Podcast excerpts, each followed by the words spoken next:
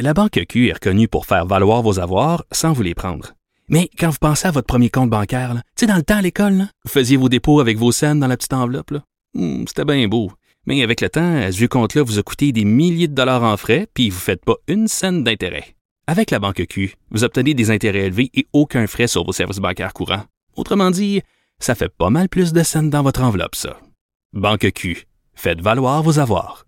Visitez banqueq.ca pour en savoir plus. Et tout de suite, on va rejoindre euh, Yves Poirier au Palais de justice euh, de Montréal. Bonjour Yves.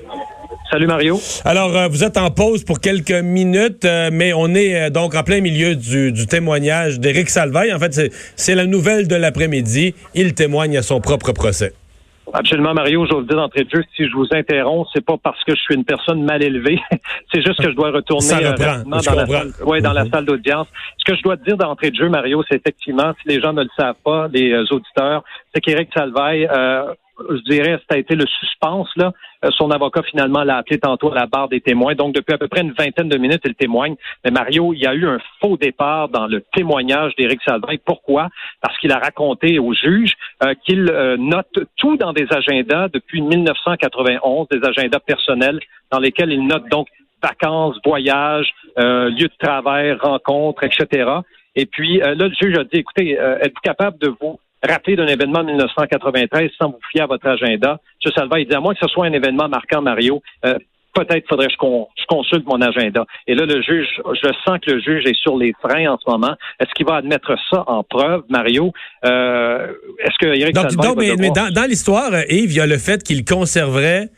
Parce que moi, j'ai peut-être fait des agendas au fil des années de différentes formes, des années électroniques, des années sur papier, mais je veux dire, euh, on ne regarde pas ça. Peut-être qu'il y a des gens qui sont plus, ar- plus spécialistes en archives que d'autres, mais lui aurait tout gardé ça. Il a tout gardé. Hey, Mario, je dois vous laisser, malheureusement, ça reprend. Ça reprend. Bon, ben on va surveiller tout ça. Au revoir. Merci. Bon, alors on sait que euh, ça semble être au, Ouais, ben, centre du débat aujourd'hui. qu'il veut pas rater ça. Mais, Euh, mais les deux gros éléments, donc c'est vraiment les efforts euh, de ce qu'a raconté Éric Salvaille, sont les efforts pour éviter un procès au criminel. Oui, oui, il aurait voulu même participer à euh, donc au polygraphe, en fait, ou se, se- se soumettre au polygraphe. Euh, c'est ce qu'on apprend de son, du moins de- du début de son, de son témoignage et euh, au niveau euh, des, de son agenda. Là, on en parlait dans les dernières secondes. Salvaire dit qu'il notait tout, là, les soupers, les week-ends, les téléphones, euh, les adresses, les rencontres, les vacances, de travail, même son épicerie euh, là-dedans. Alors, on verra si les détails seront acceptés devant, devant la cour. Alors, à suivre. Il faut dire que dans, dans le procès aujourd'hui, on entendait euh, d'autres euh, d'autres témoignages, des gens qui connaissaient, qui ont travaillé avec le, plaignant dans l'histoire de Donald Duguay, qui sont allés situer un peu l'homme sur le fait qu'après certains événements avec euh, Éric Salvaille, il semblait nerveux. On a parlé et expliqué un peu plus le dossier La Petite Vie, là, où Éric Salvaille était euh, animateur de foule et euh, où ils sont entrés en contact l'un avec l'autre à ce moment-là. Et euh, euh, d'un témoin est allé raconter qu'il avait l'air effectivement euh, nerveux, un regard, et que Éric Salvaille jetait sur Donald Duguay un regard étrange, dur, dérangeant, que c'était pas amical, et que dès que Donald l'a vu, il il l'a pris dans le, par le bras et l'a serré contre, contre lui. Alors, euh, c'est le genre de, de détail un peu qui vient euh, donc étoffer l'histoire qu'on a entendu aujourd'hui avant. Bon. Et en disant aux gens avant d'aller à la pause que ceux qui prenaient, qui pensaient prendre le train de banlieue en direction Saint-Hilaire pour le retour à la maison, oubliez ça.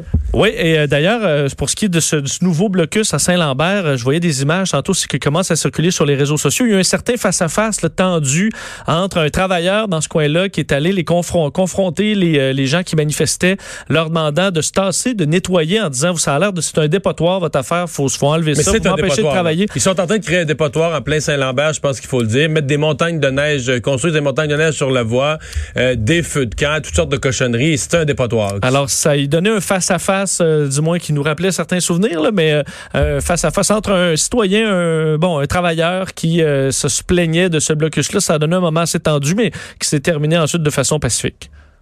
Mais 600, 600 personnes frustrées du, du blocus, 600 utilisateurs du transport en commun décidaient d'aller les enlever, là.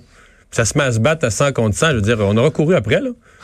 Une fois que les lois s'appliquent plus, là, veux dire, pourquoi, pourquoi d'autres gens n'auraient pas le droit d'aller défaire, le- d'aller arriver avec une pelle ronde, puis dire la neige, la part d'ici, puis s'il y en a qui, le- qui le mettent, pourquoi d'autres pourraient pas l'enlever? Effectivement, mais ça là-dessus, il y en a qui vont dire, ben, tout le monde a le droit de manifester, mais c'est pas. Non, non, non. C'est pas, non, non, c'est pas manifester, C'est pas une manifestation. C'est pas une manifestation, c'est du vandalisme qu'ils font. C'est complètement illégal. T'as pas le droit de.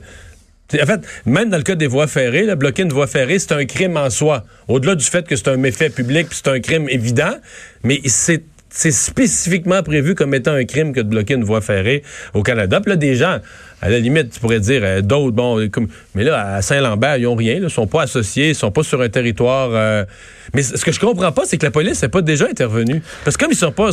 Les autres peuvent dire, ouais, mais on est en territoire Mohawk, puis on est à Saint-Lambert, on n'est pas en territoire rien.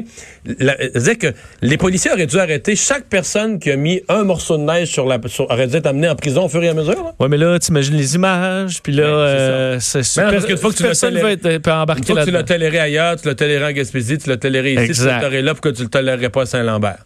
Mais c'est une escalade euh, ridicule, complet. Euh, et on est, on est là-dedans. Les premiers ministres des provinces, je vous le rappelle, qui vont se parler dans quelques minutes parce que François Legault, ce matin, puis d'autres premiers ministres de province ont commencé à dire que peut-être que ce serait ça la solution. La police, on s'arrête.